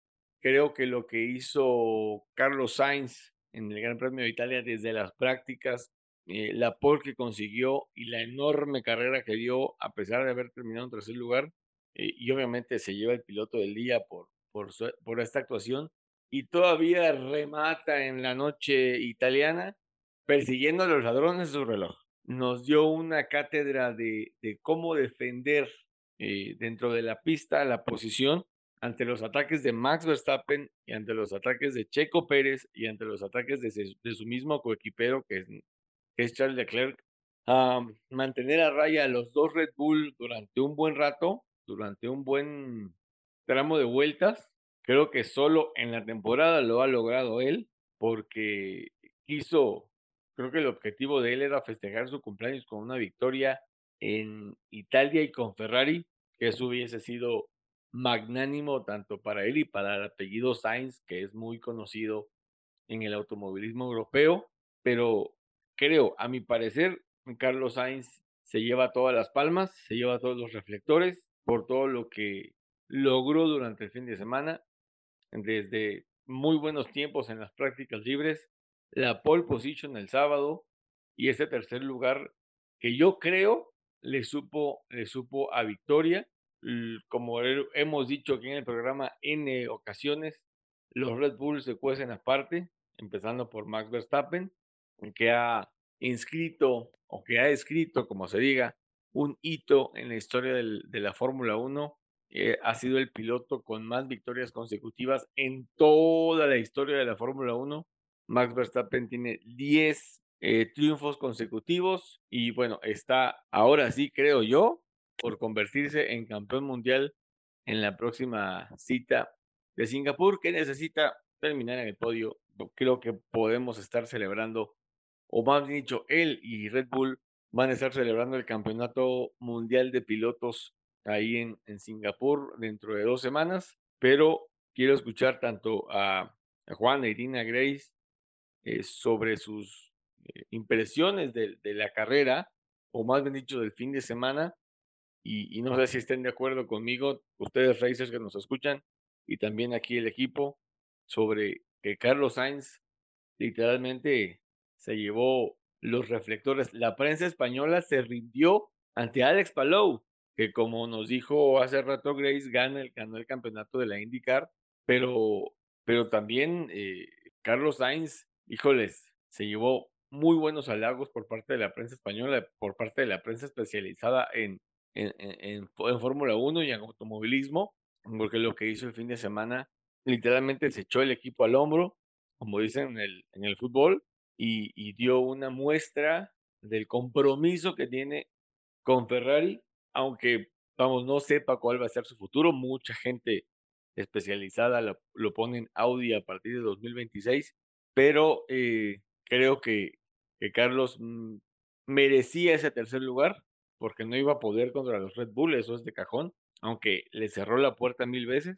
Quiso él darle una alegría al público ferrarista en Italia y como les dijo, como les digo, perdón, celebrar eh, su cumpleaños con una victoria que desafortunadamente se la negó, pero un podio en el que yo creo terminó como satisfecho de lo que hizo, de lo que obtuvo y del resultado que tal vez no era el que buscaba, pero yo creo que sí era el que merecía.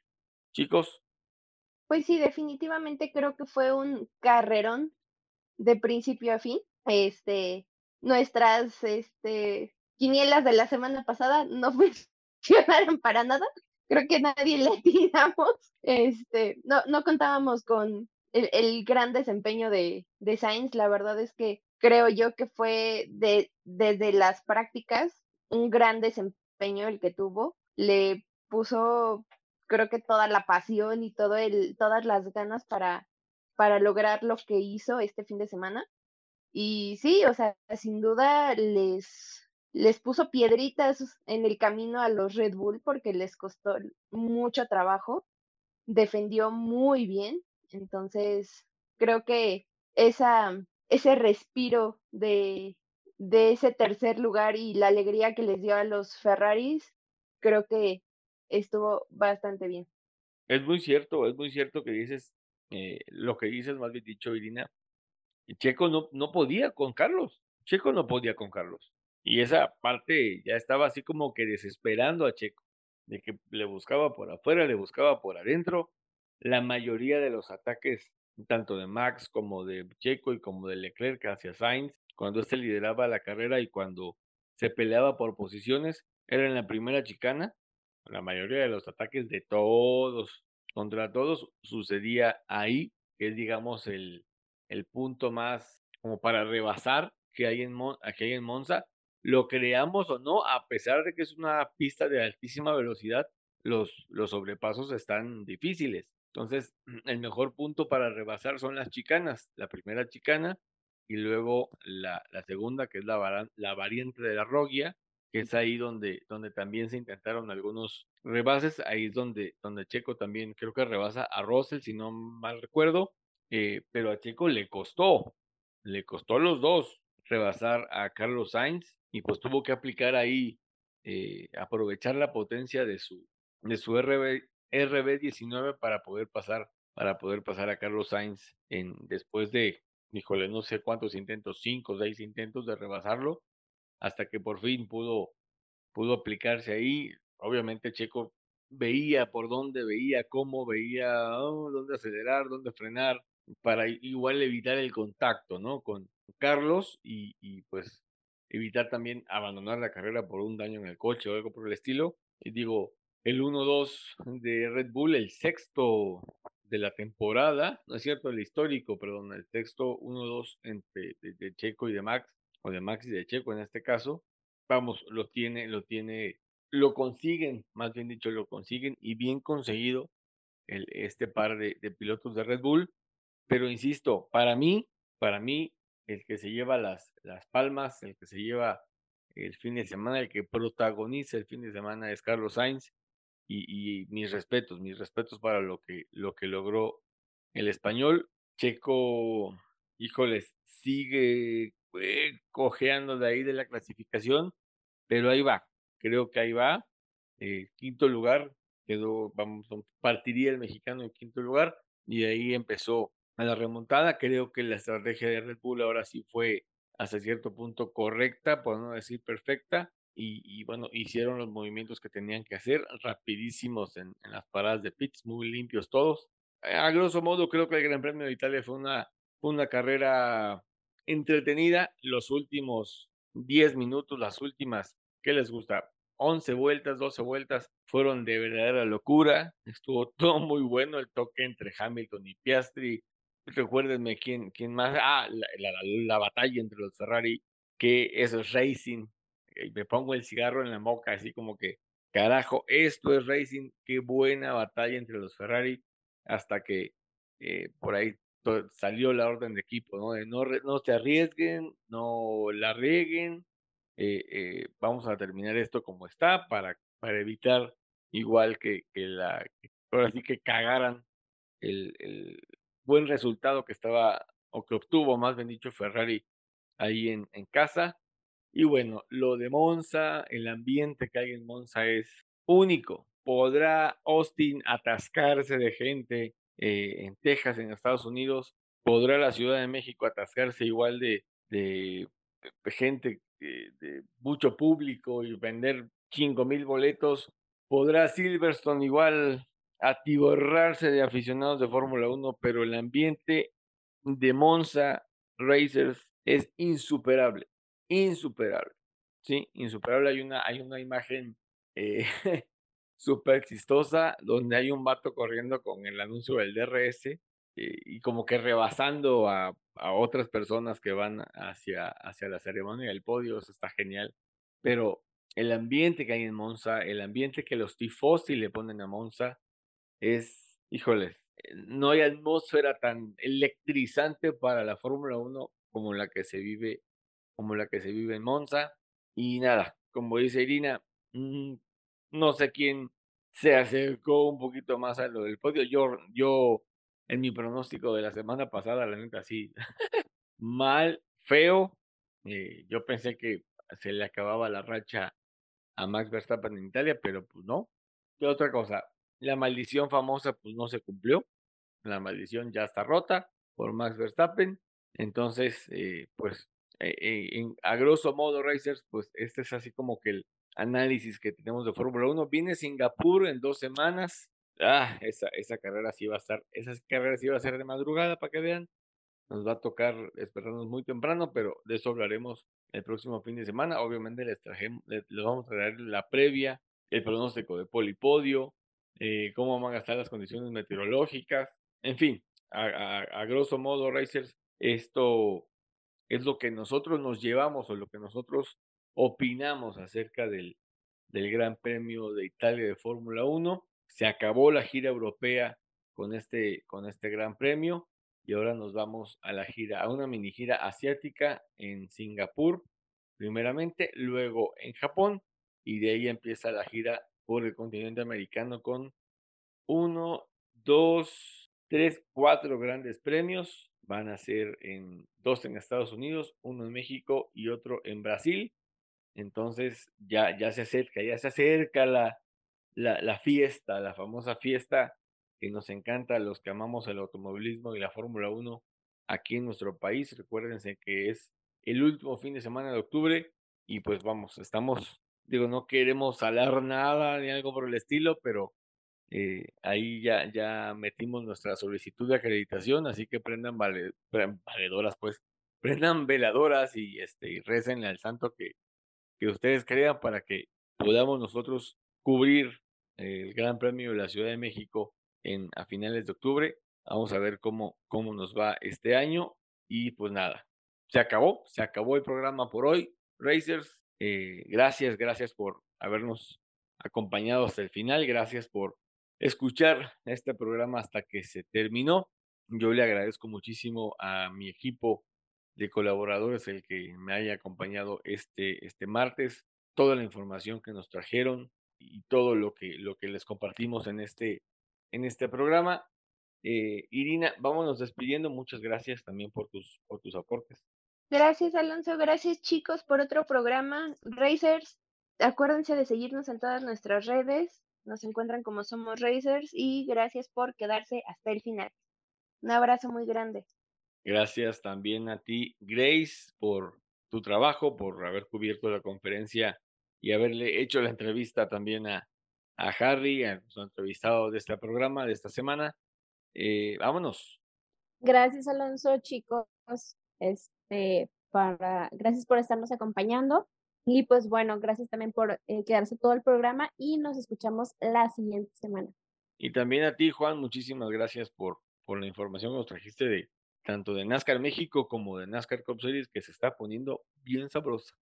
Sí, Racer, pues muchas gracias. Eh, como siempre, cada, fin, cada semana, cada martesito, para que nos compartan ahí con sus amigos y familiares y podamos seguir creciendo. Muy buena noche y un saludo a todos. Sí, Racers, compártanos con sus amigos, con sus conocidos, con sus enemigos, como dice Juan Carlos.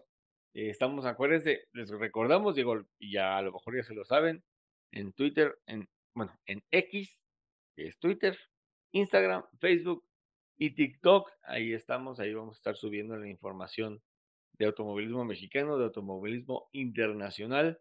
Y pues nada, patrocinadores, anunciantes, aquí seguimos a la orden de ustedes. Eh, contáctenme vía Instagram o vía Facebook y créanme, no se van a arrepentir de que su marca esté en Somos Racers. Créanme, es un gran escaparate para su producto, su servicio, su marca.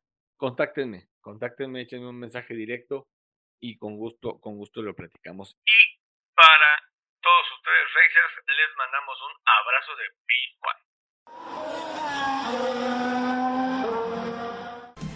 Did you learn anything? Uh, no, not really. Yeah, well done.